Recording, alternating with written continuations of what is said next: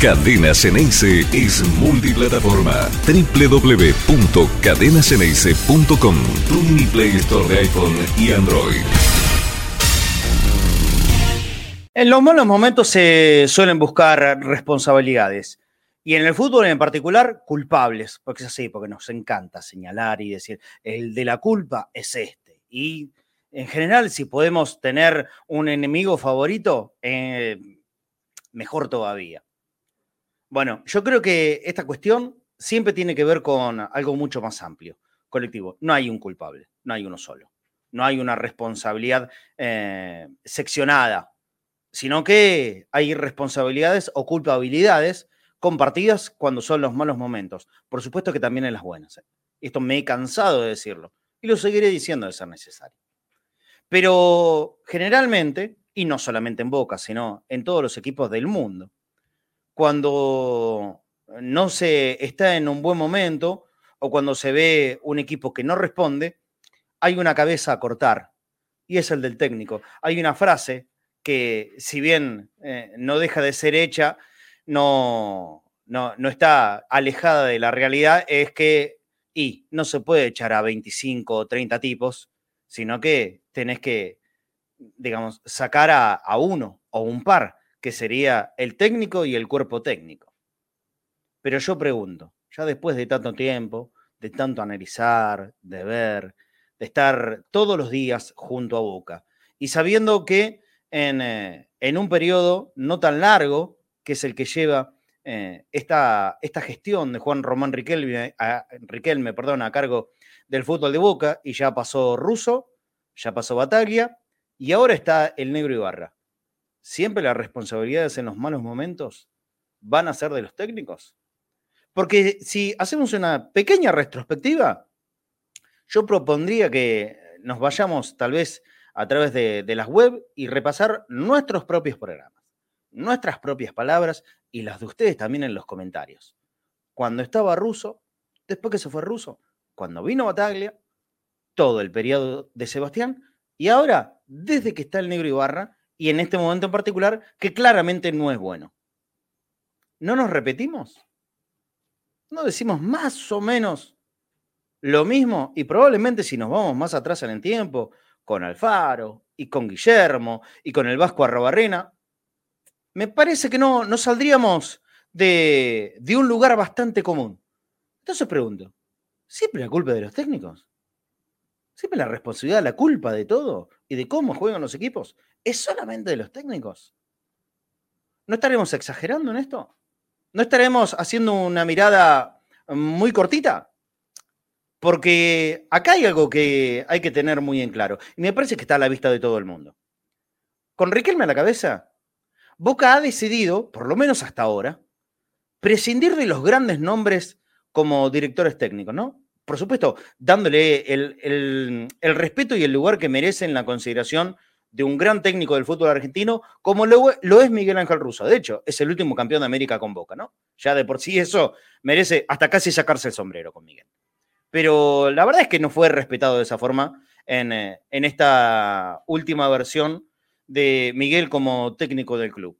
Y ya después, bueno, sí, hombres que han venido de, de haber trabajado anteriormente en divisiones menores, en la reserva, Bataglia e Ibarra. Entonces, uno puede entender que la idea de Riquelme es darle prioridad central a los jugadores.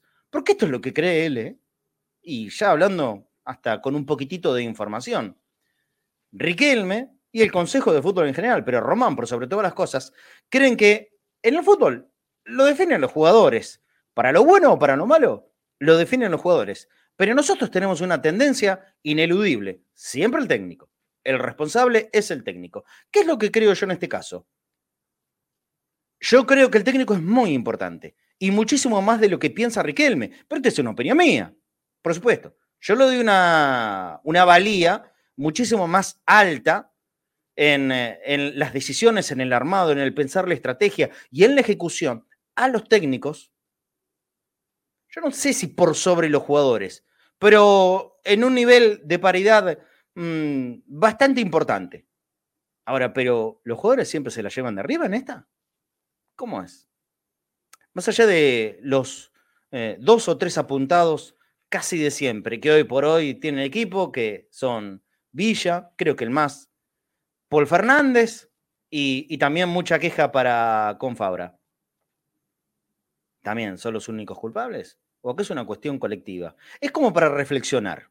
Ni siquiera busco un lugar para que se pueda estar de acuerdo o no.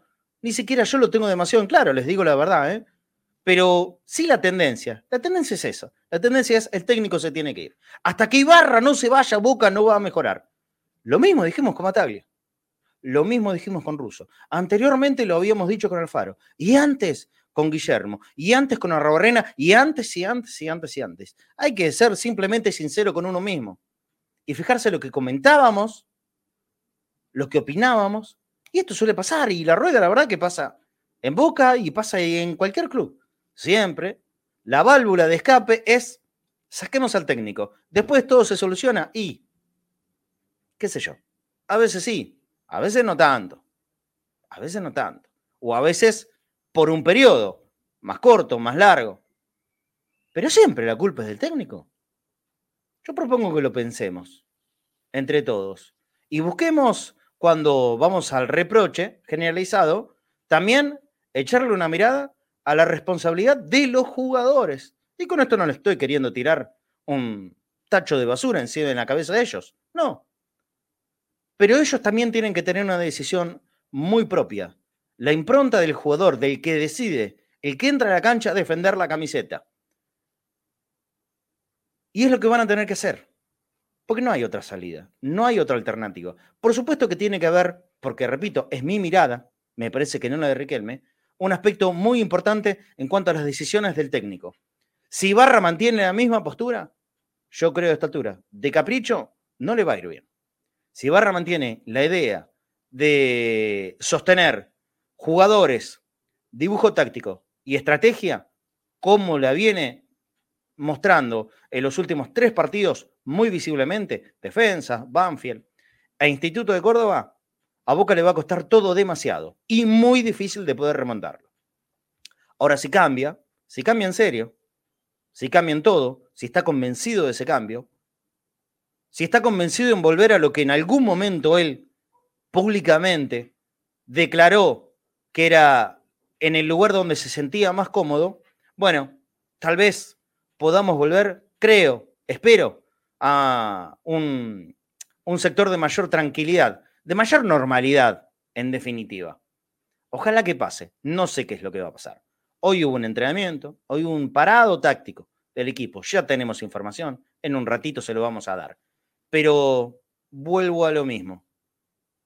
¿Todo de Ibarra es esto? Para mí, buena parte. El total, no. ¿Saben por qué? Porque los técnicos pasaron y las situaciones, por lo menos en el final de cada ciclo, se han repetido hay algo que ahí no está funcionando demasiado bien, ¿no es cierto? Si se repite una vez, dos veces, tres veces, cuatro veces, ya deja de ser casualidad. Fijémonos cuáles son los intérpretes que estuvieron una vez, dos veces, tres veces, cuatro veces.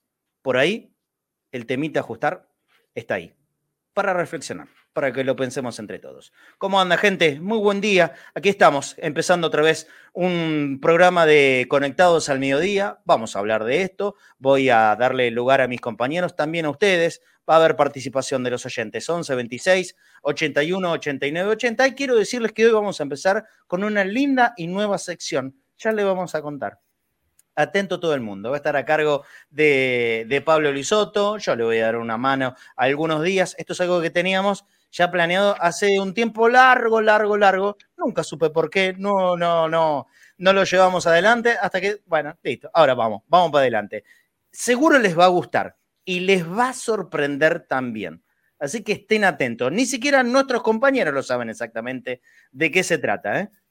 Así que en un ratito se viene una nueva sección de nuestro programa de Conectados al Mediodía con Pablo Luisotto. Sí les voy a adelantar cómo se llama. Se llama Instantáneas Ceneices como las viejas fotos, ¿se acuerdan? Que salían de la Polaroid instantáneas. Bueno, instantáneas Ceneices, también haciendo una, conjunción muy, muy cercana con, el, músico que a mí me, puso eh, la musicalización a mi vida, que es Fito Páez. Pero ya se van a enterar en un ratito nomás. Primero vamos al tema de etapa del día de hoy. Saludo a mis compañeros. Hola Nico Tedeschini, ¿cómo andás? Buen mediodía. ¿Qué tal? ¿Cómo están Marcelo, Pablo, todos los que están conectados al mediodía por Cadena Ceneice, los que nos siguen en las reiteraciones de las 6, 12 de la noche y 8 de la mañana, y a todos los que están conectados a las diferentes redes sociales de Cadena Ceneice?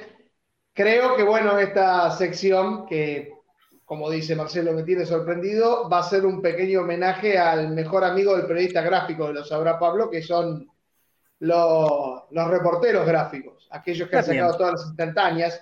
Y pienso en Ricardo Alfieri, de gráfico, y bueno, él tendrá sus nombres en, en el diario donde trabaja, por supuesto. Referente a lo que vos decís con respecto a Hugo Benjamín Ibarra, y mezclando un poco actualidad con, con la consigna. Viendo el equipo que ha parado y del cual vamos a estar hablando, yo creo que hay una gran responsabilidad de Ibarra de no terminar de definir qué es lo que quiere él como idea y qué es lo que tiene que adaptar para los jugadores. Porque esta modificación constante de, esquemas, de situaciones, de... Yo creo que negro Ibarra, y es un punto fuerte, traicionó sus ideas y se traicionó a sí mismo y está pagando el precio de estar en duda. Por lo tanto, en este caso específico, considero que hay una gran responsabilidad de, Ibarra como técnico por no haberse sostenido con sus ideas para trasladarlas al juego. Ahora, ¿esto quiere decir que los jugadores se salen de, de toda culpa del momento actual de Boca? Por supuesto que no. Hay niveles muy bajos, eh, hay situaciones en las cuales si no hay una relación con el plantel con los jugadores, yo no, no puedo comprender que jugadores se enojen por salir o no, pero uno no es futbolista, uno es periodista. Pero la realidad es que eh, la discusión que tenía Papi de si salían Poli y Villa eh, en el medio del segundo tiempo, en el entretiempo, o no salían en nada, me parece insípida, con lo cual creo que se ha creado un clima de burbuja en el cual los jugadores no están escuchando lo que, lo que refleja la cancha. Y todo este cóctel ha hecho que, definitivamente la bombonera explote.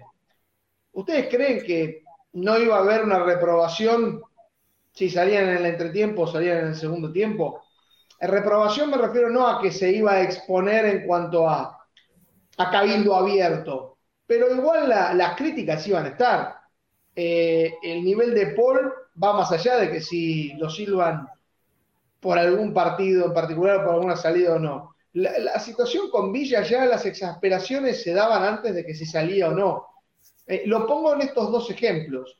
Y también está la, desesperación de encontrar referentes. Eh, Advíncula era criticado y se pedía a Weigan constantemente. Eh, hoy se vio a Weigan y estaban, uy, qué mal estuvo, que estuvo Weigan, tiene que estar Advíncula. O sea, como decían, las cuatro patas están tambaleando. No, no, no se ha podido arreglar bien la mesa gran responsabilidad, yo creo que está, una vez que se le dio la confianza al técnico, en el técnico por haberse traicionado en su, en su idea original.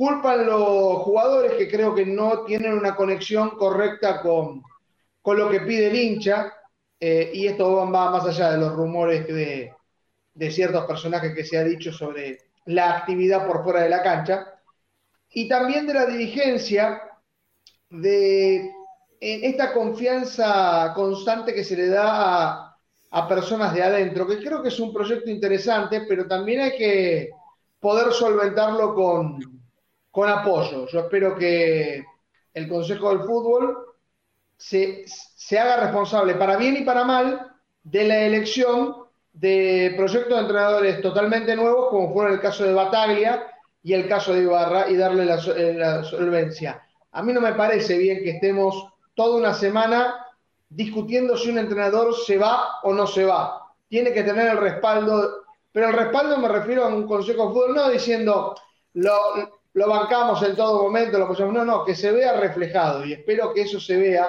porque si no la presión que va a tener Ibarra ya con un montón de links o de salidas de por fuera de los canales habituales de comunicación diciendo todo lo que no le gusta del técnico, no me parece una buena forma de que tengo apoyo. Así que, más allá que la responsabilidad de Ibarra, la responsabilidad también es de todas las partes de Boca para mancomunarse en una misma idea y no estar bombardeando un nuevo proyecto.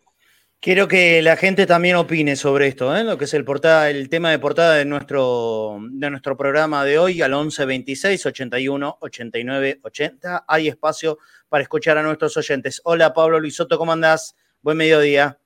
Gracias, Marce, Nico. ¿Cómo andan todos los oyentes? Espero que bien. Eh, mirá, la verdad que a mí me gustaría separar un poco, ¿no? Porque a mí me da la sensación de que cuando se fue Russo, se fue porque hacía 10 partidos que no podía ganar el equipo, pero se fue unos días después de eliminar por primera vez a River en un mano a mano, que fue esos cuartos de final de Copa Argentina em, en La Plata. Eh, con Bataglia, lo que me pareció es que algo similar a lo de Russo, que contra Mineiro había tenido los mejores partidos, contra Corinthians eh, el, planteo eh, fue positivo, porque Boca estuvo más cerca durante los 90 minutos de ganarle a Corinthians Tuvo una noche nefasta Benedetto y una definición por penales inexplicable. Eh, y me parece que fue más eh, una decisión en caliente desvincular a Bataglia por aquella declaración de, los refuerzos. De hecho, Bataglia había pedido a Pallero, el consejo no se lo traía y un día después de echarlo lo traen a Pallero, con lo cual ahí había otra cosa que trascendía al nivel de los jugadores y creo que ese plantel eh, estaba cerca de Bataglia, con lo cual a mí me parece que eh, es una lástima que se haya cortado ese, ese proceso. Yo lo que creo con Bataglia, Pablo, es, que se le empezó a valorar más su trabajo cuando lo echaron. ¿eh? Antes era todo Ah, está bien, pero puertas adentro también eso. Me parece que, me parece que, me parece que se lo desvincula Bataglia sin, eh, sin tener claro quién agarraba el equipo. Pero bueno, eso sí, eso sí. Y me parece que tanto con Bataglia, que fue interino de Russo, como con Ibarra, que fue interino de, Bataglia, los procesos eran eh, evidentemente temporarios eh, y que Boca comete dos veces el mismo error, en el caso de que Ibarra obviamente eh, sea desvinculado, no lo sabemos, que es renovarle el contrato por haber ganado un título. O sea, para mí el proceso de Bataglia tenía que terminar con el éxito o no de Copa Argentina, que se dio con éxito, pero no había que renovarle el contrato y tenía que volver a la reserva. Y lo mismo con Ibarra a fin de año, porque lo que sucede ahora es que perdiste cinco meses, noviembre, diciembre, enero, febrero, marzo, eh, perdiste un mercado de pases y perdiste una pretemporada, siempre hablando de que sea desvinculado este tridente técnico, ¿no? Eh, y es un contexto donde te empieza a apretar toda la agenda política del año. Entonces, eh, es una lástima realmente porque se podría haber evitado, es como un déjà vu que innecesario, innecesario. Eh, incluso porque eh, creo que Ibarra mismo había dicho, consigan rápido un técnico porque yo quiero volver a la reserva. Me parece, o por lo menos a mí me había llegado esa información. Cuando Todos teníamos lo mismo. Todos teníamos lo mismo. Por eso, entonces, a mí me parece que, fue equivocado, eh, porque incluso eh, por eso a veces uno se enoja, y sobre todo en las redes sociales, cuando te contestan con el seremos menos malos que los demás. Porque Boca eh, sale campeón, eh, pero veíamos marcando cosas que había que mejorar. Y creo que lo peor, que es lo que recién dijo Nico, es que Ibarra termina traicionándose, porque al margen de si Fabra no quiere correr, o Paul Fernández, o Villa, o quien sea, pueden tener bajones o no, el que dispone ponerlo de titular y darle 300.000 oportunidades es el entrenador de turno. Entonces, si alguien está, y los técnicos se dan cuenta de eso, está boicoteando tu trabajo, sácalo. Sácalo porque te prende fuego vos, porque es más fácil echar a uno que a once, en el contexto de que todos estén alineados para que se vaya el entrenador. Que no lo sé, realmente no lo sé, eso es puertas adentro eh, y cada uno tendrá su versión, pero me parece que en ese sentido es donde falla el entrenador de turno. ¿Cómo sería un error en este contexto si viene el día de mañana otro entrenador, se llame como se llame, y en el primer partido juegue Fabra, Paul Fernández, vuelva Ramírez y juegue Villa. Porque sería incomprensible en este contexto. Eh, a eso apunto. Eh, me parece que si no, porque si no es fácil decir, no, la culpa del jugador. Eh, es raro, es raro. vos, como líder de un equipo de trabajo tenés el elemento de que no juegue, lo pones de reserva. O sea, directamente. Porque es eso, o sea, Fabra en un contexto normal estaría en Colombia con la selección. Evidentemente, si está bajo para ir a la selección, es lo mismo. Boca también es una selección. Eh, a ver si queda claro. Entonces, es, Eh, me parece que pasa por ahí, porque si no que se mezcla todo y, los procesos son diferentes. Tengo información de ahora, ¿eh? de ahora, en este momento, en este instante, hace dos segundos, me acaba de llegar mensaje. Tiene que ver con el equipo que se empezó a parar en vistas del partido del próximo sábado. En Chaco, Resistencia contra Olimpo de Bahía Blanca. Y lo voy a decir rápidamente. A ver, primero lo repaso por aquí. ¿eh? Por supuesto que esto no es definitivo, es un táctico, no hubo práctica de fútbol. Hay nombres que seguramente no van a ser titular, pero es como para tener una idea de cómo se puede disponer el equipo. Hay que tomarlo con pinzas, ¿eh? Ahí estoy leyendo, hay que tomarlo con pinzas. Este equipo que es un parado táctico. El fútbol va a ser mañana, jueves, como suele ocurrir, cuando los partidos son en fin de semana. Y Boca juega el sábado a las 9 de la noche. Siete. Se dispuso que Javi García, Weigan, Roncaglia, Dilolo y Fabra jueguen en la defensa en el táctico de hoy. Weigan, Roncaglia, Dilolo y Fabra. Mitad de la cancha para Medina, Varela, Ramírez y Romero y dos delanteros. A ver, ¿cuál es el, cambio sustancial que podemos eh, ver de este equipo? Los dos delanteros son Benedetto y Vázquez, que se vuelve a un 4-3-1-2 pareciera, o 4-4-2, dependiendo qué ubicación tendría Romero. Yo creo que esto es mucho más parecido a un 4-3-1-2. Benedetto y Vázquez, doble 9. ¿Serán estos? Langón y Figal están con molestias. Esto es información. Entonces, el parado en el táctico, no hay que tomarlo como el equipo que vaya a jugar el sábado. Sí va a ser el arquero titular contra Olimpo. Weigan, Roncaglia, Dilolo y Fabra. Medina, Varela, Ramírez, Romero, Benedetto y Vázquez. Empezó modificando. Repito, para mí estos no van a ser los hombres, los nombres que jueguen contra Olimpo en Chaco. Pero sí probablemente sea el dibujo que se cambie. Boca pasará de este 4-2-3-1, como dijo el Negro Ibarra, como vimos nosotros por momento, 4-2-4, a un 4-3-1-2.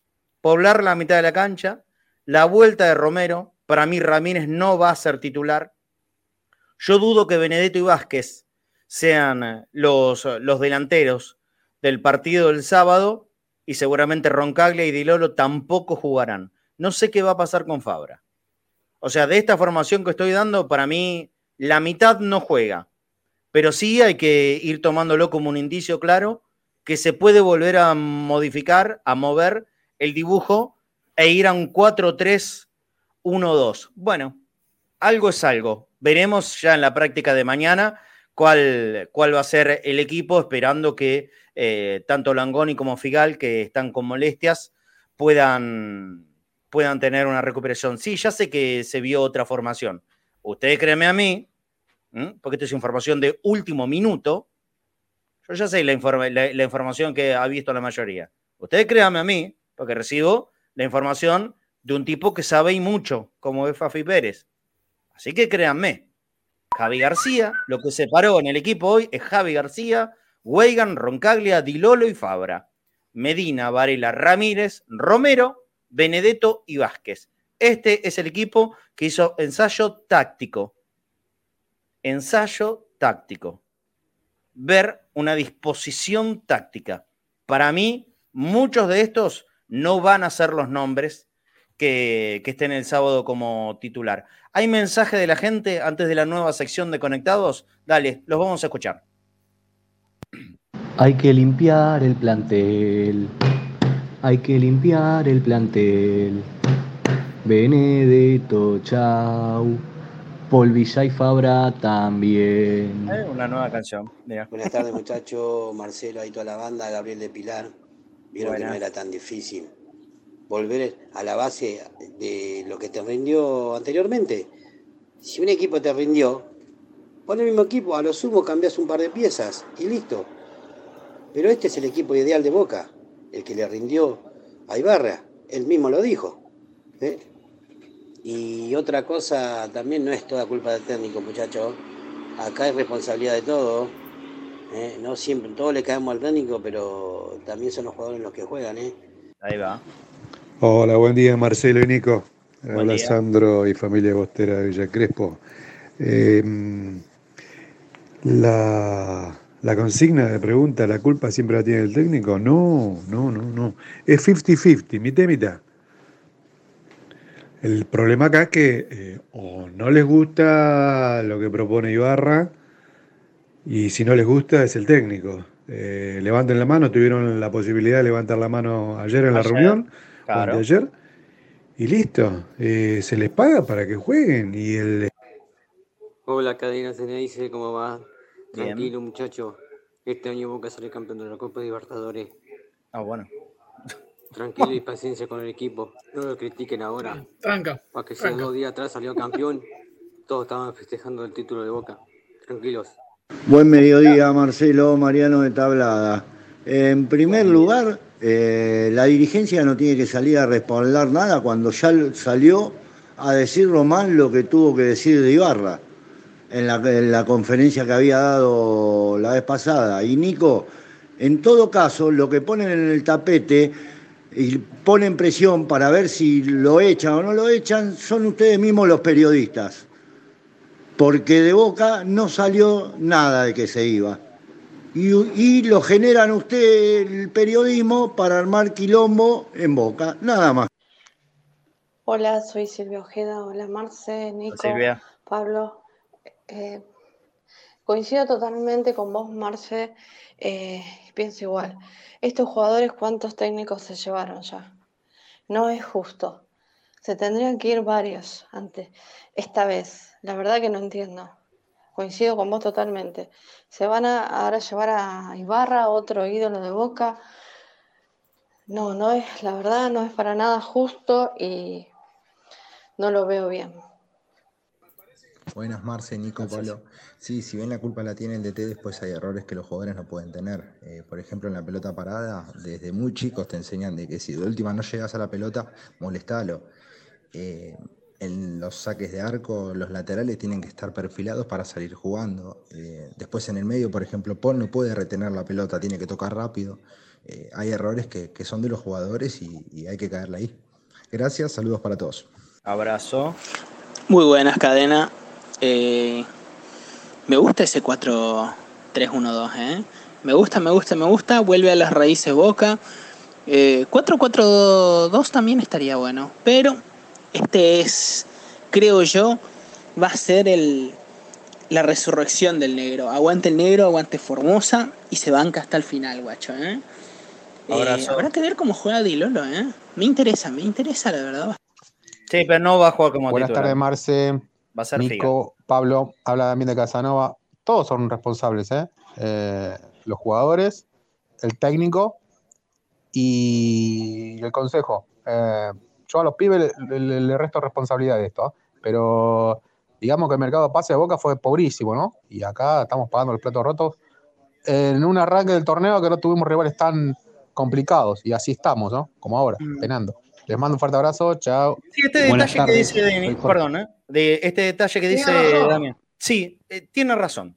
Tiene razón, porque hay que repasar cómo fueron estas primeras ya ocho fechas, ¿no es cierto? Que se jugaron en el campeonato. Eh, hago memoria. No jugamos con ningún grande todavía, ¿no? Ninguno. El primero va a ser San Lorenzo. El primero va a ser San Lorenzo. Yo creo que el, el partido más fuerte de los que se jugaron fueron con Vélez y Boca lo ganó, lo ganó bien. Tal vez con Talleres de Córdoba era complicado, ya era, ya antes de empezar el campeonato te- uno se imagina, ¿no? El viaje a Córdoba siempre es riesgoso para Boca. Talleres le, costó toda la vida. A ver, a ver, Atlético Tucumán, primera fecha, le ganó 1 a 0 sí. de local. Empató con Central Córdoba de Santiago del Estero de local 0 a 0. Perdió con Talleres de visitante 2 a 1. Le ganó a Platense de local 3 a 1. Le ganó a Vélez de visitante 2 a 1. Y fue la última victoria. Claro. 0 a 0 con Defensa y Justicia de local. 1 a 0 con Banfield, que estaba último de visitante. Y ahora perdió con Instituto 3 a 2 de local. Y sobre todo Eh, los partidos de local, ¿no? Central Córdoba de Santiago del Estero, eh, bueno, Instituto, el, el partido anterior y Defensa y Justicia, que Defensa y Justicia acaba de perder con Platense el otro día. Acaba de perder con Platense Defensa y Justicia. Así que de ahí, son de nueve puntos, Boca saca solamente dos. Y es lo que está faltando. Es lo que está faltando. Porque uno siempre puede pensar, de visitante es más difícil, la cancha de Banfield es medio complicada, bueno, lo que sea. Eh, acá lo, la- lo que ha resignado de puntos fuerte, fuerte, en estas fechas Boca es de local. Es ahí. Central Pero aparte, Córdoba. eh, rendimiento, Sí. Marce. El rendimiento, ni El hablar. 2 a 1 con Talleres es, eh, es mentiroso. Era, era Sí. una goleada. Sí, El de otro hecho el empate con defensa también. ¿eh? también. El empate con defensa, O sea, muy cerca si de la vos vas a los números, si vos vas a los resultados, no, hasta te diría que no está tan mal en, en en comparación con lo que Está se mal ve. igual, ¿eh? No, no, Está pero me mal refiero a. y no tan mal, es lo que está Perdés, dos- perdés 2 a 1 contra Talleres en Córdoba y decís, y Córdoba siempre es difícil, pero fue 2 a 1 con olor a goleada. Pudo haber sido cuatro, sí, sí. Por eso, sí, por eso. sí. Ya con Sí. Central Córdoba tuvimos una advertencia. Sí, bueno, se pudo, se pudo Ya perder contra Central. El, el penal que Tranquilamente. Chiquita Romero. Marce, que perdón- sí. Sí, Perdóname, Marce, ¿sabes qué? Porque quiero volver a una cosa que, que estábamos hablando antes y que también lo escuché en, en los oyentes. Eh, que se habla, no, por los jugadores se tienen que ir todos. Te voy a decir la formación del último partido de Miguel Ángel Russo, primero, que fue Rossi, Advíncula, Zambrano, Izquierdo Rojo, se fueron, se fue Izquierdo, está Rojo roto, Advíncula y Zambrano lo trajo esta dirigencia, se fue Russo. Eh, Fabra, ¿no? Fabra está siempre. sí. Eh, Fabra Fabra más es el 10. eh, cuarto eh, eh, jugador con más partidos extranjeros. en vez de No, Mascherano no, más no, 10, no. es Fabra más 10.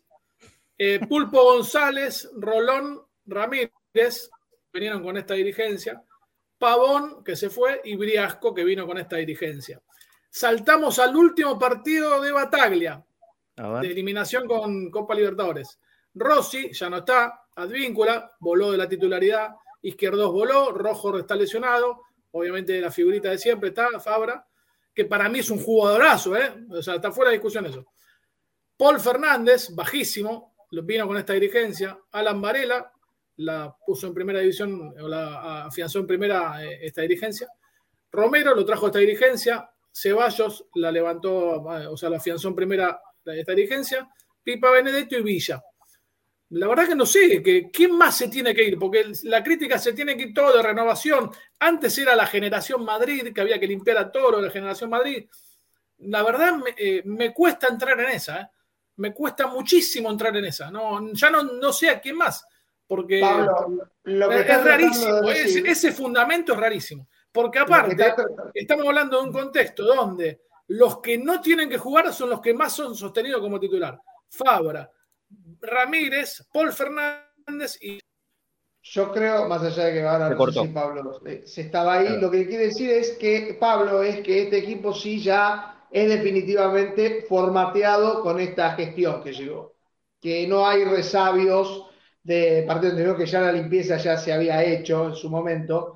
Yo creo que los resabios de, de Madrid se referirán a Benedetto, se referirán a Villa, que sí es un resabio anterior, y Fabra, que es un resabio anterior. Paul es una situación extraña, había arrancado bien, se fue, volvió, esta segunda vuelta no ha sido, no ha sido de la mejor.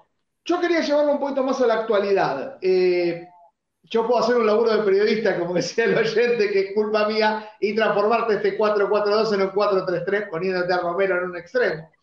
Si quiero ser malo, con el equipo que vos me diste. Sobre todo pensando que Ramírez lo pueden tener. Eh, yo creo que es sano si vuelve a un 4-4-2, pero no lo sabemos. Y yo me jugaría si Langoni no está para jugar porque está con molestias, aunque vos me decís que tanto Fidel como Langoni está en disposición. Yo no descartaría un Benedetto Merentiel como delanteros, porque ya se ha coqueteado con esa idea del doble 9 asistidos por Romero de, enlace. Y para mí va a estar X, no va a estar Ramírez en ese equipo. Eh, y la duda, Fabra Sandes, la duda que siempre queda. Yo creo que si no va a estar Villa, no va a estar Fabra. La práctica de fútbol es mañana, así que el equipo lo vamos a saber exactamente mañana. Hoy en el táctico lo que podemos sacar en claro, y sí me parece que se va a sostener hasta el sábado, es el cambio de dibujo. Ya no va a ser un 4-3-3, Boca no va a tener dos extremos, y, y bueno, y después se decidirá quiénes sean los dos, eh, si es uno por dentro o, o uno por afuera, o si son dos eh, que vayan por el medio. La posibilidad de Benedetto Menetiel está latente, está claro. Hoy fue Benedetto Vázquez en este ensayo táctico. Vamos a escuchar un ratito más de los oyentes y ya se viene la nueva sección instantánea Ceneices. Dale. Buenas tardes, soy Jorge Moreno. La verdad que a mí me encantaría que, que jueguen solamente los pibes, eh, que sea un proyecto a largo plazo y no mirar el resultado inmediato, sino en un futuro. Muchas gracias. Abrazo. Hola Marcelo y compañía. Coincido en que Román no le da importancia a los técnicos y a los jugadores. Y me duele en el alma porque lo tuvo a Bianchi que le sacaba jugo a las piedras. Eh, y hay técnicos que son así, sobre todo los técnicos modernos. Boca necesita técnicos modernos porque no tiene ningún crack en el plantel. Necesita un técnico que potencie a los jugadores. Hola muchachos de cadena, Bien, buenas ¿no? tardes. Siempre se habla de las tres patas, jugadores, cuerpo técnico y dirigentes. Todos son responsables. A la gente no la pongo porque la gente está siempre. Aguante boca, aguante cadena, Enzo de Colegiales. Abrazo. Buenas tardes, soy Mario. Eh, el equipo es espantoso. Los jugadores están muy mal. Y cuando muchos jugadores están muy mal, el responsable es el técnico. Lamentablemente hay que traer a un técnico con experiencia, que no sea de boca. Este, Martino, me parece. El Pero técnico de Tigre. El cambio de técnico ya. ya se Martino, está perdiendo el tiempo hace rato. Ah, Martino. Ah, perdón. Hola Marce, Nico, Pablo. Les, les habla Nico. Eh, no, la culpa es compartida. Eh, no es solo responsabilidad de Ibarra. Hay rendimientos de jugadores que no se toleran más, eh, que no, no se pueden mantener eh, jugando como titulares y en la primera de boca. Pero Ibarra tiene mucha responsabilidad. Plantea mal los partidos, tarda en hacer los cambios, hay cambios cantadísimos y no los ven, no los quiere hacer titularidades que se caen de Maduro y no las hace. Un abrazo grande. Hola, conectados, buen mediodía. Juan Pablo Piñeiro desde Gualeguaychú. Juan Pablo. Me parece que es hora que el negro, si instante quizás sus últimas oportunidades, patee el tablero, que saque a los cabecillas, que saque a los cabecillas que estamos pidiendo todos, que saque al 9, que saque al 22, que saque al 18, que saque a. Ni sé qué número tiene, creo que tiene el 8. Paul Decime apellido porque yo me pierdo con los eh, números. que no vuelva a Víncula, que es un desastre. Eh, me parece a mí que llegó el momento. Hasta yo probaría empezar a atajar con, con que empezar a atajar Bray, que para mí es el mejor arquero que tiene el plantel de Boca hoy. Buenas tardes, gente de cadena. Bueno, coincido prácticamente con los tres que dicen más o menos lo mismo, pero los tres eh, no hicieron hincapié en, en la pata, creo que más importante, que es la dirigencia. No le el mencioné. consejo ni le cancelaron a Riquelmo, que son los responsables de no traer un técnico a la altura de Boca, a la altura de Boca, no lo dejaron a Bataglia, porque para mí había empezado a generar un poco más de juego.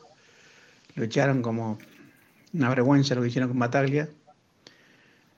Y lo que está pasando con Ibarra, que es lo mismo. Yo creo que en el editorial lo nombré por lo menos cuatro veces a Riquelme. ¿Riquelme qué es?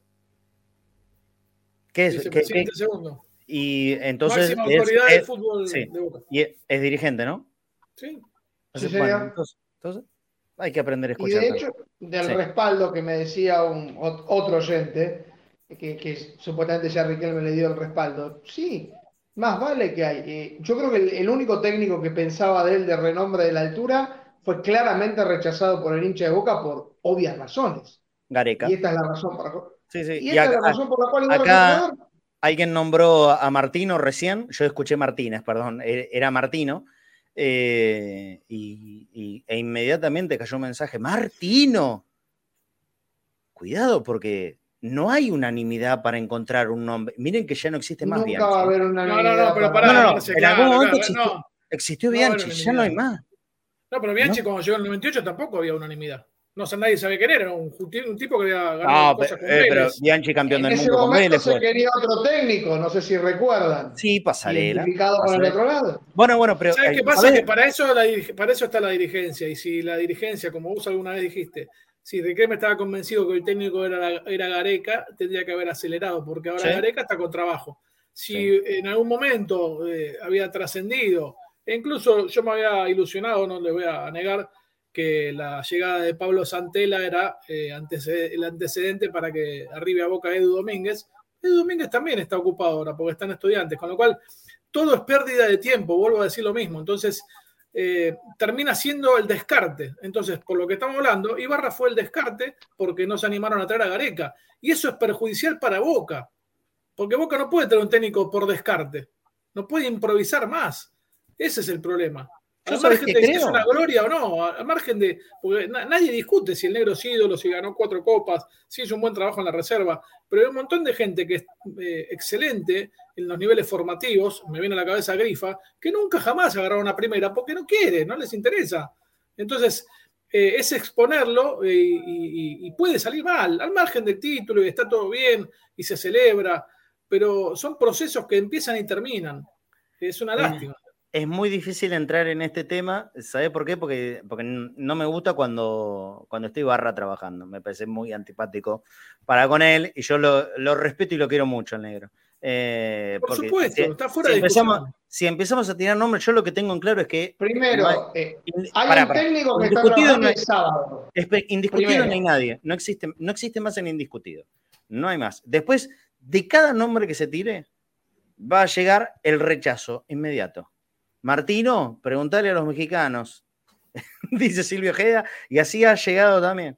Y Yo si, a y si decís Edu. Edu Domínguez, Edu Domínguez, quien al que echaron las patadas en el culo de Independiente y ahora perdió un clásico imposible con estudiantes de gimnasia. Becasese, no, Becasese no, Becasese. Cualquiera que se nombre. Juan Paoli, no puedo, ese loco de mierda, que aparte es hincha de River y hizo naufragar la selección. Para todos va a haber un. No hay indiscutido. Pero por No- eso hay gente que toma decisiones. No, o sea, que sí, no, claro, no le tiene no- que fijarse las encuestas. No es un momento nada sencillo para encontrar un técnico para. Marcelo. Sí. Y además hay que tener en cuenta de que la, la forma que quiere este Consejo de Fútbol es de que la conexión entre el cuerpo técnico y el Consejo de Fútbol sea total en la toma de decisiones. ¿A qué me refiero? A que haya una conexión concreta. Y eso está garantizado con, tanto con Ibarra y en su momento lo estaba garantizado con Bataglia. ¿Y con algún Entonces, otro? Y también con Miguel Ángel Russo en su momento. Ahora, No, pero de afuera. ¿Está dispuesto el consejo? Y eso es difícil. Hay que ver si están dispuestos a romper con ese esquema o no desde el Consejo de Fútbol. Yo quiero decir que estoy muy de acuerdo con Walter Ariel Rodríguez, que dice que nombró uno que eh, creo que nadie lo había dicho. Yo en algún momento, no me acuerdo si en transmisión o en qué lugar, le dije: Saba es un muy buen técnico. Coincido, coincido mucho. Facundo Saba es un muy buen técnico que no, no tiene un aparato marketinero que, que, que lo alce desde atrás, pero Saba en sus lugares ha demostrado ser un muy buen técnico. Lo demostró en Quilmes, lo demostró en Patronato, hoy está dirigiendo Cerro Porteño de Paraguay. Eh, vamos a ver cómo le va. Pero coincido en este nombre. Ah, En, en danza de los nombres se hace interminable. Vamos. Para cerrar- dale, dale, dale, Pablo. para cerrar Sí. el concepto, por cómo eh, le gusta trabajar al Consejo de Fútbol, hoy no entraría a Boca un Carlos Bianchi. De ninguna manera. Y- Porque a Bianchi, por ejemplo, en su momento Macri le trajo a, Taja- a Takahara para abrir el mercado en Japón y Bianchi no lo llevó a Japón. No, ni en pedo. O sea, entonces, hoy no entraría un tipo como Carlos Bianchi a Boca, para que se entienda cómo funciona hoy Boca. Sí. Bueno, no sabemos qué a menos que a cambien, ¿no? A menos que cambien. Ojalá, ojalá. Sí. Van a cambiar, porque que yo sepa, eh, hay un entrenador que va a dirigir el partido de Copa Argentina el sábado, confirmado. Porque estamos hablando de un montón de nombres, de danza de No, no, pero por eso no estoy sabemos. diciendo que es un tema que. Ah, bueno, pero Nico, pará. no eh, eh, eh, los Claro. que deja trascender que Ibarra no, eh, no está asegurada su continuidad desde dentro del club, no lo inventamos nosotros. Sí. O Ah, sea, no, los no, que no dejan trascender que el martes o que el próximo partido de liga el técnico no es Ibarra, es el mismo club. Nico, todos recibimos el mismo mensaje el martes. Sí, lo sé. El sábado era el último partido de Ibarra, lo recibimos todos. Antes, antes de la charla, de la práctica del día, o, o lunes, lunes, lunes. Todos recibimos el mensaje. ¿eh? el sábado contra Olimpo gane o pierda. Bueno, lo dijo ayer Fafi al aire. También, Gane, también me gane o pierda, es probable que Ibarra no siga siendo técnico de Boca. Eso se cree. ¿Alguien, alguien en su cabecita, no, de verdad lo digo ahora, alguien en su cabecita piensa que nosotros nos despertamos.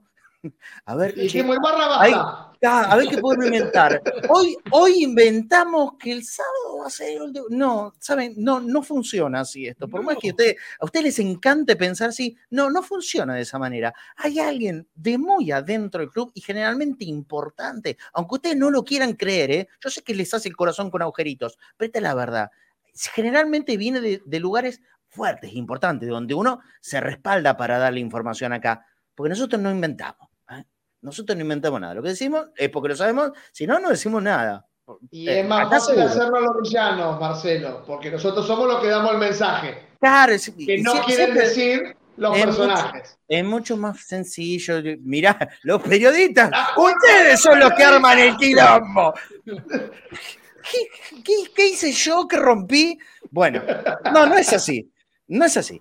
Eh, pero está bien, la verdad explicar. Es esto, parte- esto- es parte esto como cuando te acusan, como te acusan de los sobres. Yo quiero decir que a esta altura, yo veo que a tanta gente acusan de recibir sobres que o son todos millonarios o, o hay algo que estamos haciendo mal, porque yo no veo pasar. no, no veo pasar uno ni cerca, ¿eh? Nosotros No somos. existe más. No existe más el correo electrónico porque en realidad el correo con los sobres, Los sobres. lo más bien. Es buenísimo. Está muy sano el correo. Bueno. El común, ¿Qué le vamos a hacer? sobres ¿Qué le vamos a hacer? Yo te, Ah, entonces, muy a- muy a, eh, el camino eh, equivocado. Lamentablemente estamos viviendo una, una época del periodismo deportivo tristísima, entonces A ver, la, so- existe, la sospecha, existe. la sospecha de la gente tiene Sí. sus fundamentos, ¿no? Sí, pero- mucha gente sucia. No todo. No No, todo pero puede claro, ir a la no, misma no, bolsa. no vale- es lo mismo que cuando se critica a ah, los colectiveros manejan mal. No, no son tomo- no somos todos No. iguales. No. mismo No hay que concepto de los periodistas Los tacheros con los jugadores. Con los jugadores y los periodistas es el mismo concepto. El 5 por, por el 5% que sí se puede corroborar que han hecho ese tipo de cosas, no puede pagar todo. Y de hecho, si quieren, tengo acá, mirá, unos 20, 25. Ahora voy a tomarme un tecito y ahí reparto sobres. Claro, claro. Bueno, eh, vamos al, al último bloquecito de mensajes de los oyentes y después ya sí se viene instantáneas en ACES, la nueva sección de Conectados al Mediodía. Dale que escuchemos a la gente. Hola, ¿cómo va? Habla Joana. Em, saludos para todos. Yo creo que hay tres culpables. La dirigencia en hacer un mal análisis del mercado de pases.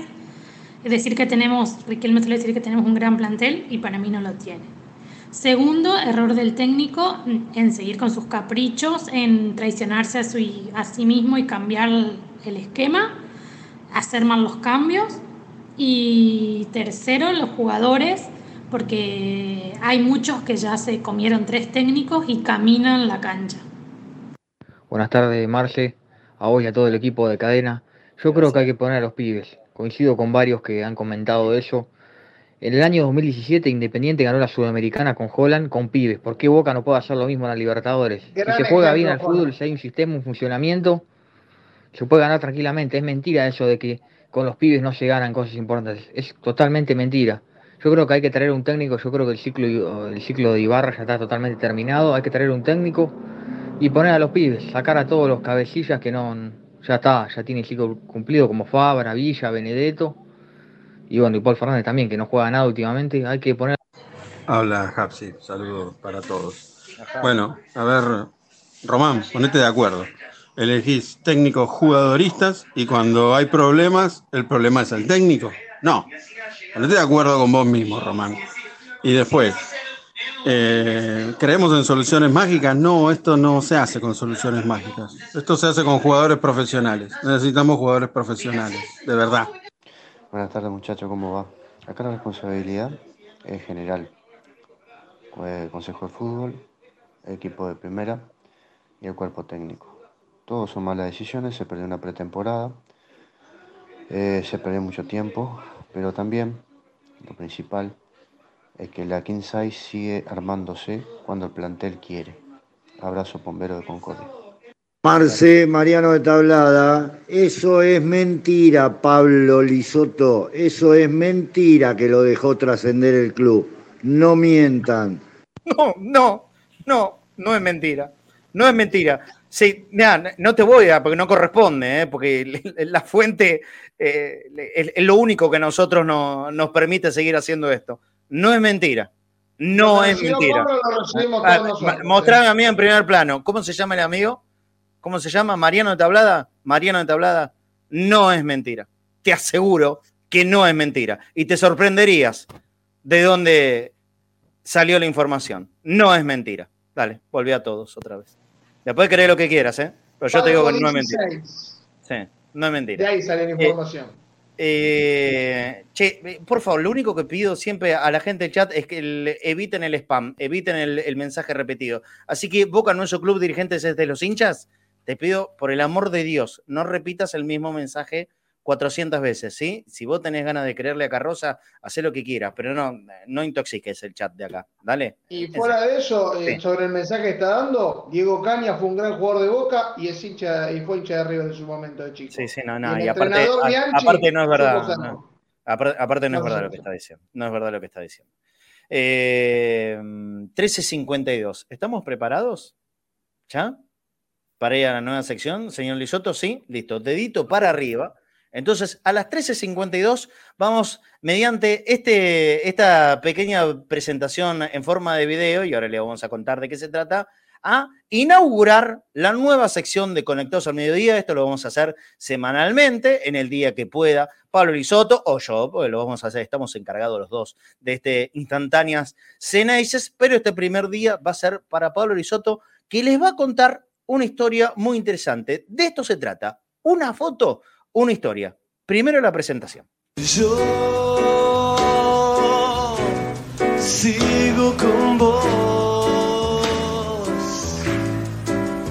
Sabes,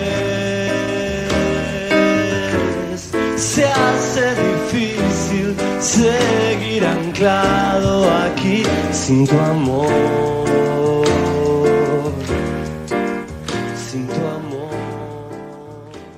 Instantáneas en es una foto, una historia, algo por contar, un retrato, una imagen que, por supuesto, generalmente lo vamos a hacer de un tiempo largo esta parte, una imagen inmortalizada y contar la historia para también ir entendiéndola, de qué se trata y tratar de dar una versión real, no imaginaria, no transformada como suele pasar con el paso del tiempo una historia de lo que pasó. Y la primera que tenemos hoy es la del famoso gol anulado a Ramón Centurión, campeonato 85-86.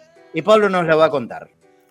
Bueno, eran tiempos de crisis, eh, raro, ¿no? En Boca, un técnico interino y un gol lícito que no le cobran a Boca la bombonera sobre la hora contra un rival inferior. Parece de anteayer esto, pero pasó el 15 de diciembre de 1985. La pucha. Fecha 23 del campeonato 85-86 o fecha 4 de la segunda rueda, porque en esa época era, se jugaba de local y de visitante, a 38 fechas, 20 equipos. Ese campeonato 85-86 es el primer torneo que con lo que la AFA exterminó los viejos Metro y Nacional para equilibrar la agenda argentina con los de Europa. Eh, bueno, el partido es en la bombonera, que para ese torneo había logrado reabrir sus puertas después de un gran trabajo de refacción a cargo de el arquitecto Pablo Batangelo y su equipo. Eh, hacía, estaba complicada la bombonera por esa época y bueno, después de un gran trabajo para este campeonato eh, habían podido reabrir las puertas. El rival es Gimnasia Grima de la Plata y el protagonista principal de la foto, ahí lo vemos al frente, es Ramón Miguel Centurión.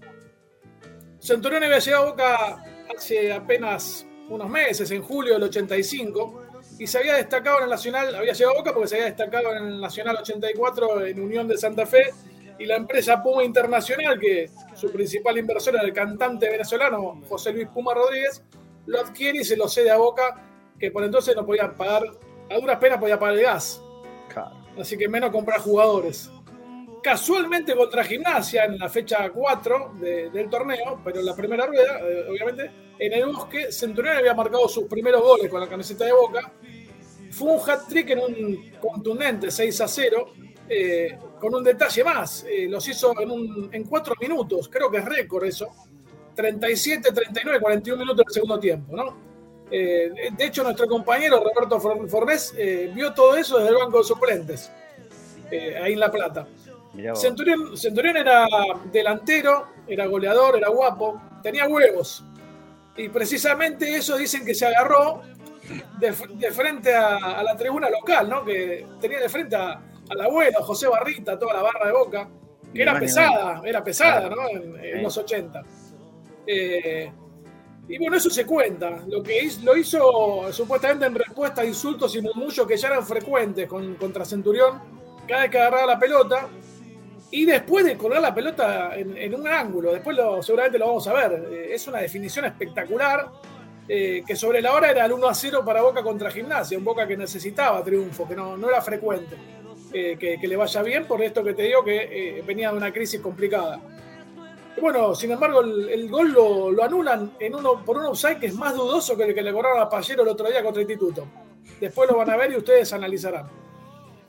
Eh, una bronca con Centurión, eh, apodado Mano de Piedra, porque se parece, o se parecía por lo menos al boxeador panameño Roberto Durán, eh, venía porque después de ese arranque goleador, la pólvora se le había mojado, al punto de que solo marcó tres goles más contra Español, contra Temple e Instituto, pero lo más cuestionable era que había malogrado tres penales de manera consecutiva, contra Ferro, contra Huracán y contra Unión.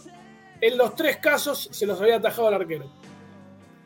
Eh, lo que sí vamos a desmitificar es lo que se cuenta de esa acción. Seguramente después las imágenes mostrarán esto. Se dice, la historia cuenta que Centurión se agarra las bolas, sale corriendo, salta los, los carteles de publicidad y, lo hace delante del alambrado, casi cara a cara con los hinchas. Un, un loco.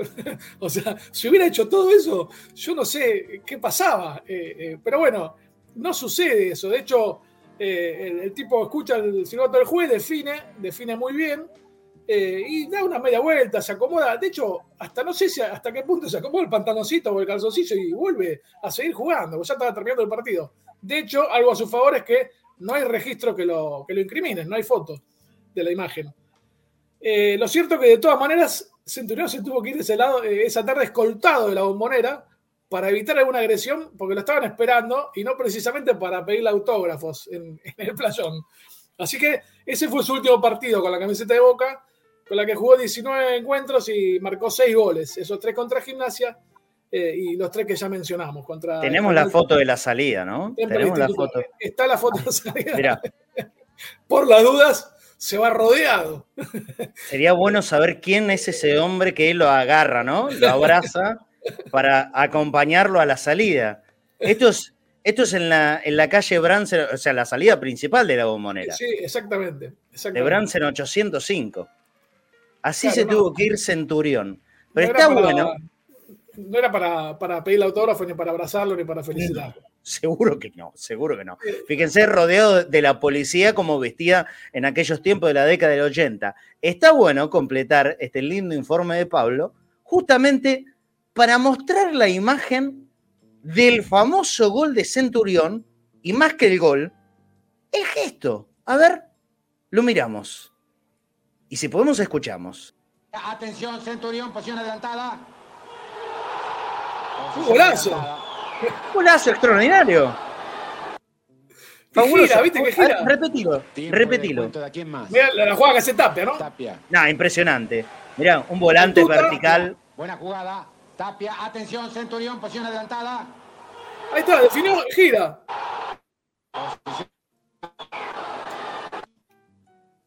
Ahora, no lo saltó los que. alambrados, si se agarró algo, no, no, no se llega a ver. No saltó el alambrado, no, no saltó la, perdón, el alambrado, no saltó los carteles. Es más, yo dudo de que haya sido offside, ¿eh? perdónenme. Pero, Ahora lo, vamos a, ahora lo vamos a hacer nuestro propio bar. Pero fíjense, la actitud de Centurión, por favor, necesito la repetición en el post-gol. Otra vez, metelo las veces que sea necesaria. Vamos Tapia a tratar Tuta- de descubrir. Tapia Torres. Sí, vamos a tratar de descubrir dónde está el famoso gesto de Centurión. Acá, acá ahora la definición. Fíjense, entró en el ángulo. Y ahí, eh, Centurión habrá hecho un gesto con la cara. Claro, no lo gritó, está claro. Está claro que no lo gritó. Y vuelve. Pero aquella famosa historia que salió corriendo, que cruzó, lo- que cruzó en los carteles de publicidad, se puso frente al alambrado y ahí le hizo el gesto agarrándose los que Tejedi a la hinchada, es un gran relato. Es una gran fábula. Los famosos mitos radiales, que se hacía toda una descripción de una situación. Claro. a lo mejor alguien es. que dijo, eh, se agarró los huevos y ya, ya- ya O- se, armó la bola de O las nieve. crónicas del gráfico. En aquel Supongamos- momento se hacían los detalles. Supongamos, a ver, volvé, retrasá un poquito la imagen, otra vez, ponele de principio, no hay problema. Supongamos que acá, después del gol, ahí, en ese momento, haga un, uy, un toquecín. Mira, te muestro. No, ahí, taca, mira, José, acá te muestro. Los José evidentemente lo vio, evidentemente José Barrita lo vio y le dijo, ah, mirate chico, ¿no? Mirá lo que hizo, me parece que le vamos a ir a hablar. y, y bueno, parece Aparte- offside. No, la empresa Pum- Puma Internacional no tuvo mejor alternativa para calmar las aguas que cederlo a River, ¿no? Eh, eh, excelente. Pero va- vamos a un condimento más, también importante en esta historia, que nosotros le vemos ya una gran parte de relato. De la historia construida, la historia real, muchas veces hay una distancia. Los años, el mito que se va formando, ¿no? A través de que pasa de boca en boca, y cada uno le agrega un condimento, espera, Nico, cada uno le agregue un condimento, pasa para atrás la jugada, pasala para atrás, mientras seguimos escuchando al fabuloso Fito Páez con esta extraordinaria canción, Instantáneas. Anda, mira, para atrás. Ahí va a empezar la jugada. El chino Tapia, mirá, mediocampista vertical, tuta, pared, de cachetada, de zurda, fenomenal, al ángulo. Ahora, pero en el momento, en el momento que sale el pase del chino Tapia, está habilitado. Porque para colmo, de que le anulan el gol en el casi último minuto. Ahí, nuestro bar, nuestro propio bar, el de Conectados al Mediodía. ¿Dónde está. Centurión? ¡Está habilitado! Ah, Habilita el que está de tres. ¡Está Por- habilitado! Por escándalo. Mirá, Ramón, que metió un golazo. Se tuvo que ir de boca porque le acusaron de que se agarró los huevos cruzando los carteles de publicidad. Pero se tuvo que ir. No jugó más, casi lo mata el abuelo. y no era ni offside. Te agrego algo, que tanto se le cuestiona a los jugadores ahora. Nadie va a reclamar al árbitro que no era offside. Por Dios. Mira, estaba ahí ya salió la jugada, ya salió la pelota. Estaba habilitado, Centurión. Todavía está Delincuente. habilitado. Ya pasó la pelota y sigue habilitado. ¿Ves que ya la pelota está en el medio y ya sigue habilitado? Ah. Extraordinaria historia. Tenemos la foto, te- tenemos el- nuestra foto bar. A ver, tenemos sí. nuestra foto bar. Para, acá, acá está, es esta. Acá ya había salido. ¿eh? Que sigue- pero no importa, sigue habilitado acá. Sigue habilitado, Centurión, viejo. Nos robaron. Romero 2 a árbitro de 0. ese partido.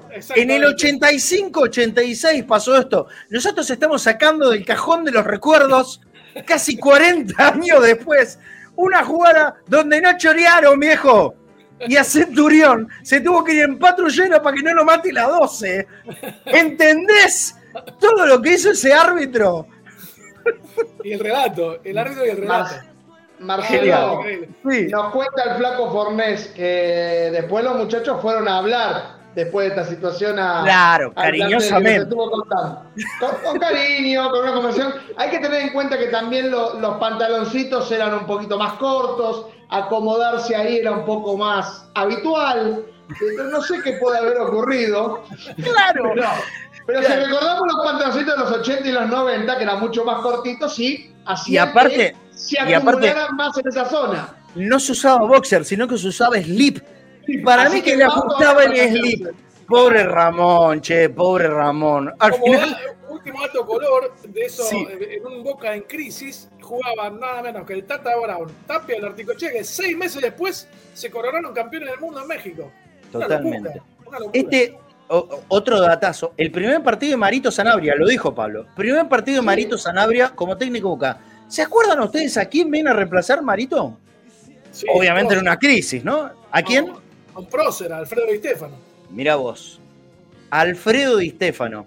Ni más ni menos. Y estamos hablando de un tiempo de crisis profunda de Boca. El técnico de Boca era ni más ni menos que Alfredo Di Stefano. Una recontra gloria de fútbol mundial.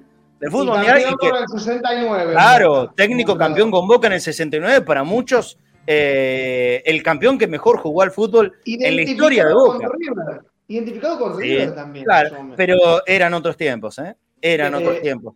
Sí, Sanabria- Ese equipo, Pablo, Fíjate cómo se pasan lo- las cosas, ¿no? Porque eh, Sanabria, que entró de interino, duró un año, porque le fue bien, termina siendo la Superliguilla esa en en claro, Rosario. la, la liguilla 85-86, sí, O sea, señor. Sí, Venía, señor. veníamos del Freddy Stefano, viene Marito Sanabria, y, y después viene Menotti, Saporiti, el Toto Lorenzo y Pastoriza.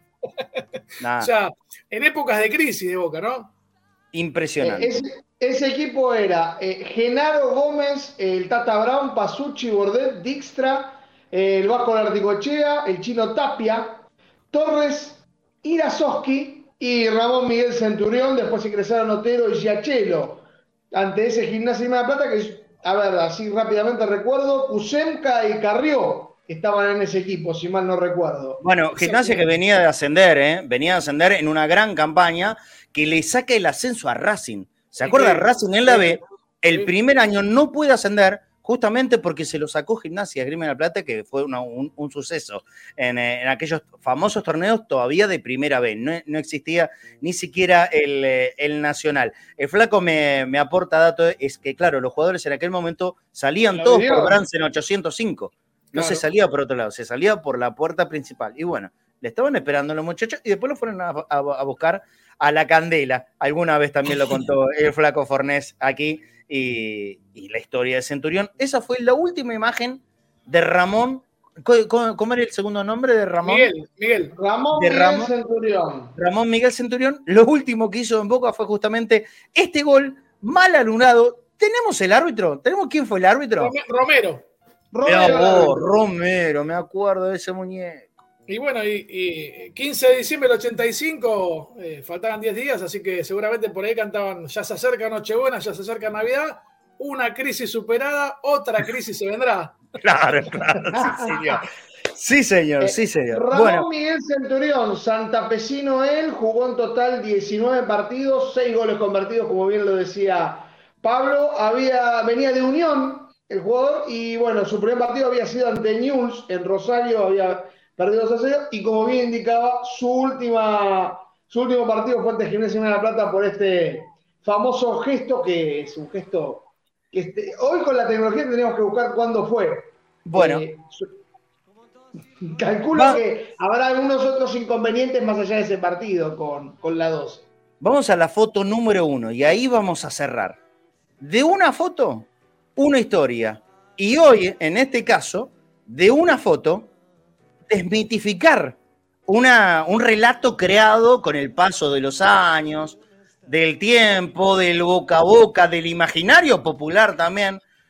No cruzó los carteles, no se hizo, por lo menos ampulosamente, un gesto de agarrarse ahí y mostrárselo a la barra, ni más ni menos, que era Pesuti Pesuti en esos tiempos, ¿eh? de verdad, la, la barra del abuelo estaba en un tiempo muy efervescente, en, eh, ahí promediando los años 80, era peligroso. Época de, época de venta de turrones y rifas para No, quienes no. estuvieron por esa zona. Eh, yo puedo asegurar que era peligroso en serio ir a, ir a la cancha en esos tiempos. No te digo de tener miedo, pero casi, casi. Épocas bravas, muy bravas de verdad. Y Centurión, bueno, algo evidentemente, desde la tribuna media, vieron que un gesto hizo. Ya no venía con buena mano, había errado tres penales consecutivos, lo fueron a buscar para marcarle la salida. La salida de este muñeco, para colmo, fue a River, fue parte de, la- de aquel equipo del Bambino Veira que salió campeón por primera vez de América con El River. que goleador, el goleador que de su plantel. Claro, y que después terminó siendo el único campeón del mundo, que hasta ahora en la historia tienen los muñecos de enfrente. Ramón Centurión, su historia boca, desde el principio hasta esta foto del final. Una foto, una historia, esto es Instantáneas Ceneices. Bien, Pablo, buenísimo. El primer capítulo de Instantáneas Ceneices y así vamos a ir buscando alguna foto referencial para poder contar una historia. ¿Se entiende? Esta es la idea. Si hay algún videito, en este caso, la verdad que daba la ocasión. ¿Por qué? La idea central de, de la sección es hacerlo con una foto, aunque sea con una foto. De una foto, una historia. Si se da para ilustrar, me parece que en este caso daba perfecto. Daba Yo no perfecto. había, no había visto el, el video, ¿eh? no había visto el gol. No, Mirá, yo- no yo- había ido a la cancha y no, y no lo recordaba. Tan, Yo tan estaba, en- golazo. Yo estaba en la cancha, pero imagínate que yo soy un tipo que no me acuerdo qué comí antes de empezar el programa. Muchísimo menos me voy a acordar de lo que pasó en el año 85, aunque esos recuerdos los tengo bastante frescos. Ahora, pero yo también estaba recontra creída aquella famosa historia, ¿no? Y, yo lo tenía, tenía la, la- imagen acá en la cabeza, estaba seguro que había existido Centurión. Claro, lo que pasa es que el recuerdo que tenía era esa foto que mostrábamos, que es el cuerpo inclinado, pero para meterle un golazo al ángulo. Yo tenía esa foto del cuerpo inclinado para hacerle el gesto. Y no, no fue así. No, no saltó ningún cartel, no se acercó a ningún alambrado. No, bueno, sí hizo un gesto. Fue No un gesto. Creo, Y no fue offside. creo que Lo está todo, la Era gol. Teníamos que ganar. Teníamos que ganar. Le arruinaron, le arruinaron un triunfo a Boca. Y que Boca terminó, en ese, en ese campeonato terminó en la quinta posición. Quinto, quinto. Exactamente, en la quinta River, posición. River, pero- Español, News, Argentinos y Boca. Bueno, mirá de los equipos que estamos hablando, ¿eh? Cuando Español estaba ahí arriba, en la Español época tenía un equipazo. Español tenía un equipazo infernal. Newell's era un gran Newell's, de hecho sale campeón eh, un par de años después con el Indio Solari. El, Piojo Judica, Argen- ¿no es?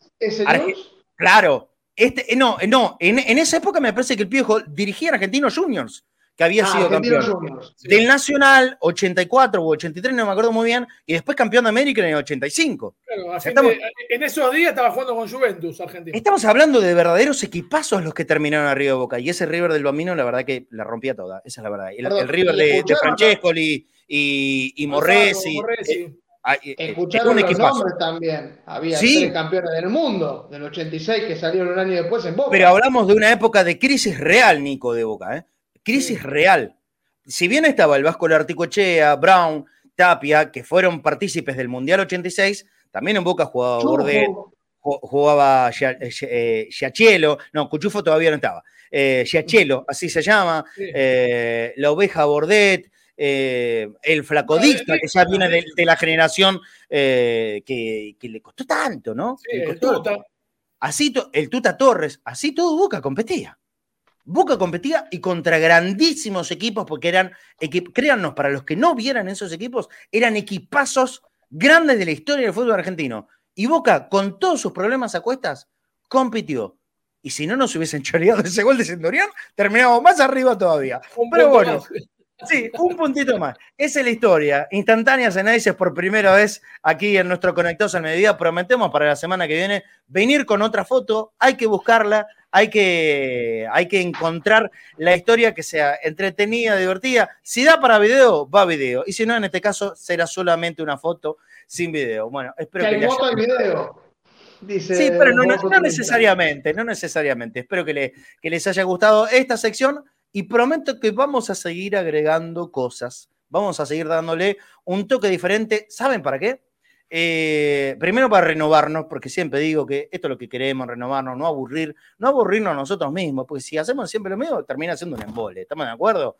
Ya sé que la actualidad de Boca da para hablar todos los días, siempre sale un tema nuevo, está ok pero un poco desconectarse, ¿no? Sacar el cablecito de, de la rabiosa actualidad y vamos a algo distinto. Vamos, vamos al recuerdo de lo bueno y de lo malo, porque eso sí, nosotros no le vamos a escapar, nosotros no vamos a ser como los que borran de el Facebook cuando se fueron a la B. No, no, nosotros acá, si encontramos una foto que nos parezca atractiva y es una historia eh, fea del recuerdo, no importa, vamos a la foto y vamos a contar la historia. Acá nada se oculta. Nada. Todo lo que pasó, pasó y es parte de la historia de nuestro querido Club Atlético Boca Juniors. Y está claro que no todas fueron buenas. Y no todas son buenas, pero son parte de la historia. Lo peor que puedes hacer en tu vida es ocultar lo que sos, ¿no? Ya imagínate. Cuando mentís tu fecha de fundación, de ahí en adelante, ¿qué puede esperar para tu vida? Bueno, por suerte Boca está muy lejano a, cualquier cosa que, que sea esa. Y acá nosotros, en esta pequeña sección de recuerdo, instantáneas análisis, una foto una historia. De verdad, espero que lo hayan disfrutado y prometemos hacer muchas más en, eh, en el- la secuencia de las semanas que viene. Hay mensaje de la gente, bueno, dale, métele un ratito más. Dale, dale. Marcelito, eh, no te sientas tocado. ¿Vos creés que cada técnico que traiga Román, los, no, el aparataje periodístico macrista no lo va a matar? Va a traer a Guardiola y a los dos días lo están matando a Guardiola de que juega Bueno, mal. pero es lo que te dije, amigo, es lo que dije yo. Eh, la- las críticas fueron muy similares, muy similares con todos, ¿eh? Con todos. Pero eh, salí del el Román versus Macrismo. A los anteriores también. Dale. de San Juan, les mando un fuerte Hola, abrazo. Fede. Eh, coincido en que siempre el técnico es el que paga los platos rotos y, y el hilo se corta por lo más fino. Eh, y es una frase hecha, pero no puedes echar a todo un plantel. Sí me parece que los puedes hacer comer banco para que entiendan la camiseta que visten. Eh, coincido. al margen yo creo que el negro no, no va más. Eh, y que esto de lo jugadorista, Román deberá reconsiderarlo, humildemente. Abrazo grande. Abrazo. Se escucha ruido de fondo. Está en la calle. No sale el mensaje. Bueno, listo. Hasta ahí, hasta ahí llegamos con la tandita de, de los oyentes hoy, que le, le dimos participación ¿eh? a lo largo del programa. Tuvieron tres. Listo, hasta ahí, hasta ahí llegamos. 14-17. Eh, vamos nuevamente, ¿les parece, a refrescar la información? ¿Qué pasó? ¿Se me cortó a mí? No, no, no, eh, es de Pablo. Ah, escucho, escucho, se le cortó a Pablo, evidentemente. Vamos a refrescar información sobre el, el táctico de la mañana, que vale aclarar, mm, para mí está lejos de ser el equipo que vaya a ser titular. ¿eh? Hay por lo menos cinco o cuatro de estos que no van a jugar como titular. Y yo diría que cinco.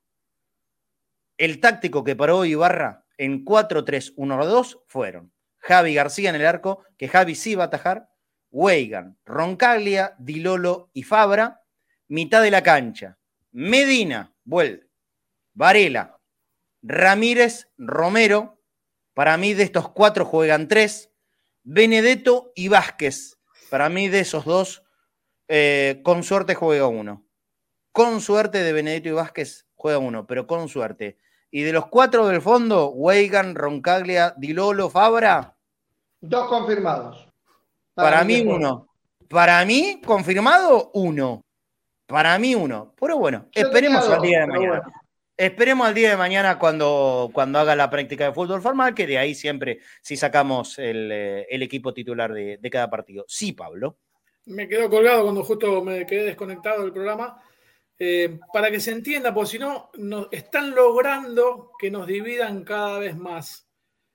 Eh, no es la prensa macrista la que critica al técnico de Riquelme. Cuando eh, Angelici iba a renovar a, a Falcioni, eh, lo mataban porque jugaba feo y había editoriales de periodistas muy conocidos todos los días que decían lo feo que jugaba Boca de Falcioni. Cuando estaba Meal, cuando estuvo Angelici, cuando Angelici Hasta se lo fueron a buscar al aeropuerto Angelici- Falcioni a uno de ellos. Eh, Bueno, claro, pero con, con- con motivos, ¿no? Lo que pasa es que en esa pelea había uno que nunca se peleaba con hombres, se peleaba con mujeres. Entonces ahí era, era desigual. Entonces, eh, cuando Angelici trajo a Alfaro, dijeron que era una papelón, que Alfaro, ¿cómo podía ser? Entonces es la misma gente siempre critica a Boca, ¿sí? Porque si no, nos eh, logran dividirnos cuando en realidad la gente que odia a Boca, odia a Boca esté quien esté al frente del club. Eh, no se trata de macristas o, o, o riquelmistas en este caso, ya no sé cuál es, cuál es la división. Eh, A Guillermo por si- lo por- mataban. Por si vale aclararlo, por si vale aclararlo, yo con, con Ibarra y con, y con Bataglia y también con Russo en este programa he sido muy crítico cuando jugaron mal, muy crítico. Eh, y no me arrepiento porque yo pretendo ser honesto con mi opinión del momento, del momento. Y puedo opinar esto hoy y mañana, si el equipo cambia y me, me demuestra que tiene una postura completamente diferente, voy a decirlo y no con eso me transformo en un panqueque, simplemente eh, un ilustrador de la realidad es lo que soy. Porque si no, sí sería un incoherente. Si yo veo que el equipo juega bien y vengo acá y digo, no, la verdad que es un desastre. pero- No, no, no. Sería un idiota. Un idiota. Y yo, si hay algo que estoy alejado en la vida, se lo digo de verdad, Si hay algo que estoy alejado en la vida, son de las ideologías macristas. Lejos, lejos. Pero no tiene nada que ver una cosa con la otra. No tiene nada que ver. Y yo critiqué a los tres técnicos que trajo Riquelme. ¿Está claro? Y, y de la ideología macrista me refiero mucho más profundo que la de Boca, ¿eh? sino en el aspecto nacional. Yo lo sufrí a Macri como presidente. ¿eh? Lo sufrí en carne propia. De caerme a pedazos económicamente en mi vida. Así que con esa a mí no me corren. A mí no me corren. Eh, bueno, listo. ¿Les parece? Vamos a ir cerrando en el programa, el programa del día de hoy. Ya hemos dado información, ya tuvimos la inauguración de la nueva sección. Me gustó mucho. Lo vamos a seguir haciendo, claramente lo vamos a seguir haciendo. Ah, y repito que se vienen más, se vienen más. Mechi nos va a ayudar. Eh, voy a decir algo. El otro día, ¿sabes qué? Me parece que lo perdí, lo tengo que buscar en la línea de oyentes. Un, un amigo nos mandó una especie de, de poema. Y eso me, activó un poquito la- las ganas de una idea que ya venía, acá, acá lo tengo, eh, que ya tenía desde hace tiempo de, de poder hacer, de poder mostrar en el programa. Y Mechi, que es nuestra artista, eh, acá en Cadena Ceneice, ella, ella es pintora, eh, hace exposiciones de cuadro, bueno, tiene, tiene la sensibilidad ahí a flor de piel como todo artista, y me parece que ella es la más indicada como para poder hacer eh, una especie de concurso, si quieren llamarlo así, concurso para, si alguno de ustedes, ya sea los que nos siguen eh, a través de, YouTube o los que están en el modo radio, tienen una faceta artística, que les salga para el lado que les salga, eh, ya sea de, la poesía, de un cuento, de un relato, de un dibujo, de una pintura, de una canción, de lo que sea, la parte artística, nosotros les vamos a dar un día por lo menos cada dos semanas, y si vienen un montón, un día a la semana, y si Mechi puede, por supuesto, eh, para que lo mostremos acá, lo expongamos, ya sea un relato corto, obviamente, que podamos leer al aire, un poema, todo que tenga que ver con Boca, está claro, todo relacionado a nuestro club, a nuestro equipo.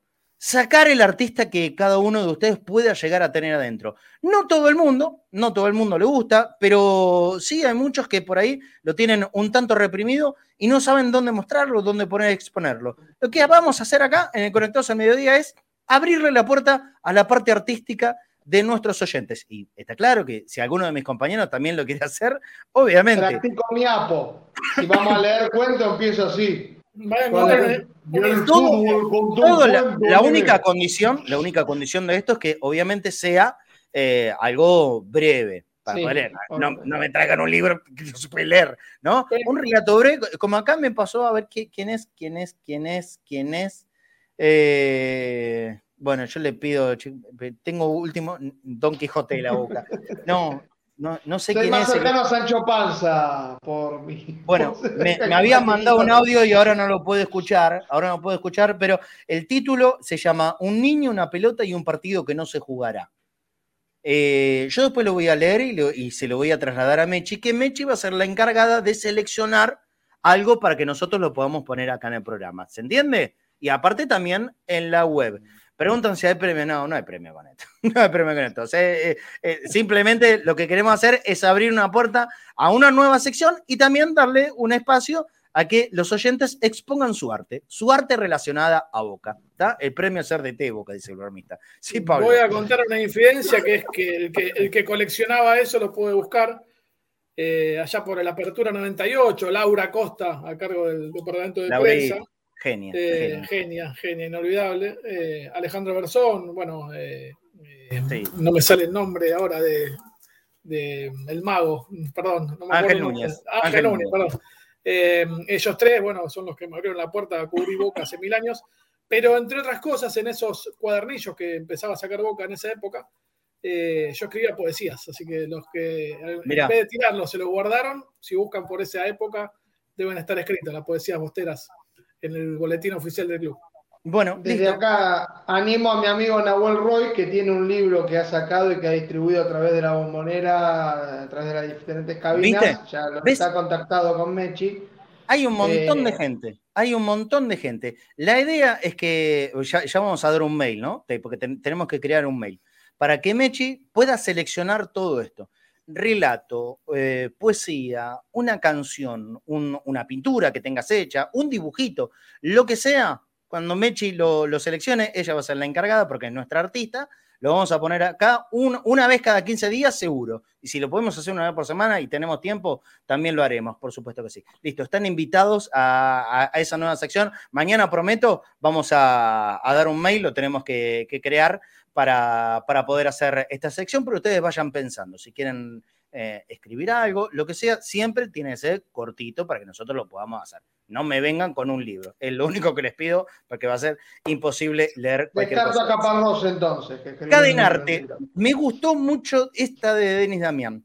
Cadenarte. Bien, bien, Denis Damián. Buenísimo. Ahí, el ingenio, el ingenio. Esto es lo que se necesita en el programa. Ideas nuevas. Cadenarte. Así se va a llamar la sección. Cadenarte. Bien, Denis Damián. Muy bien, muy bien, muy bien. Cadenarte. Así Mira, que. te anoto acá, espera. Contratado. sí, sí. Está contratado. contratado, Denis Damián. Cadenarte, ah, y ahí, y ahí con, con ese mail también lo vamos a, a crear. Cadenarte va a ser la, la nueva sección. Hoy fue la de instantáneas en ACES, se viene Cadenarte en cualquier momento. Sí, bueno, ya está, copiado, copiado, Denis, no, no vengas a pedir derecho de autor y todo eso.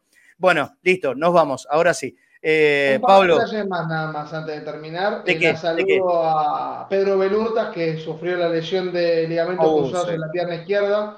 Tiene para la 6, 8 meses.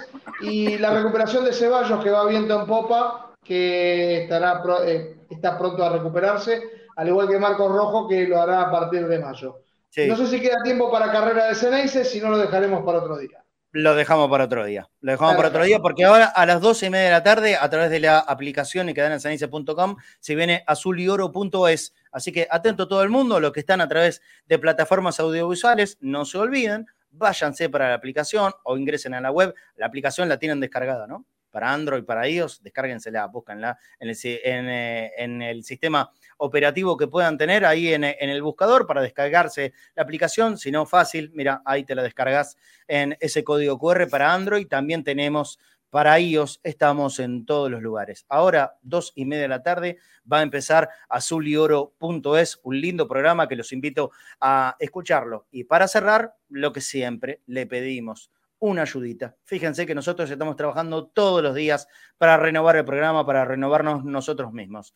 Boca.cadena.ceneice, alias de Mercado Pago. Déjennos una ayuda, se lo pedimos, por favor, lo necesitamos para todos los gastos que tenemos diarios acá en, eh, en nuestro medio, que es Cadena Ceneice, un medio independiente que no recibimos y no dependemos de absolutamente nadie más que de nuestro trabajo y también de la ayuda de ustedes. Boca.cadena.ceneice. Boca.cadena.ceneice. Esto es el alias de Mercado Pago y también tenemos la opción de PayPal para que nos puedan dejar la ayuda desde cualquier lugar del mundo. Ahí, ese código QR que está en la pantalla. Fíjense, escanea tu celular, de ahí te va a trasladar a PayPal y nos pueden dejar la ayuda en cualquiera sea la moneda que a nosotros nos llega directamente. Se lo pedimos realmente, por favor, porque son tiempos muy duros para nosotros y, y- y que nos ayuden a, a seguir sosteniendo esto que ustedes saben que hacemos todos los días, hasta con la garganta rota, como ya tengo ahora. Eh, algo de Apelia, ¿qué pusieron? ¿Qué pusieron de Apelia? Apelarte. Apelarte. No. Bueno, eh, está, está es con su trabajo y, y hoy Es que por he hoy ser un buen barrendero. Me agrada tu actitud. Quedas contratado. ¿Qué me dices, jovencita? ¿Quieres ser trapeadora? En realidad, no. Me agrada tu honestidad. Quedas contratada. Ustedes no han dicho una palabra. Eso me agrada. Quedan contratados. Oiga, baje la voz. Eso es para Denis Damián. Bueno, listo, nos vamos, nos vamos. Chao, Pablo. Abrazo grande, gran Chao, sección. che. Nos vemos, gracias. Gracias a vos. Chao, Nico. Abrazo, hasta mañana. Abrazo grande, nos estaremos viendo mañana. Ah, hoy Boca, al igual que el Intercontinental, le ganó al Real Madrid por la gira de Europa. Lo quería decir, 1 a 0. Muy bien, abrazo grande. Nos vamos, dos y media de la tarde en punto. Se viene azulyoro.es en la aplicación y en cadenasenencia.com. Y nosotros nos vamos a estar reencontrando mañana, jueves, el eh, último día hábil de la semana aquí en la República Argentina. El viernes es feriado, se va a estar conmemorando el Día de la Memoria, pero nosotros vamos a estar al aire de todas maneras, por supuesto. Mañana jueves, con la sección de los consulados internacional, vamos a estar acá compartiendo otro día con ustedes. Ojalá les haya gustado y los espero. Un abrazo grande para todos. 13 horas mañana, acá en el único lugar que nos van a poder encontrar, que como siempre es Cadena Cereiza. Chau, chau.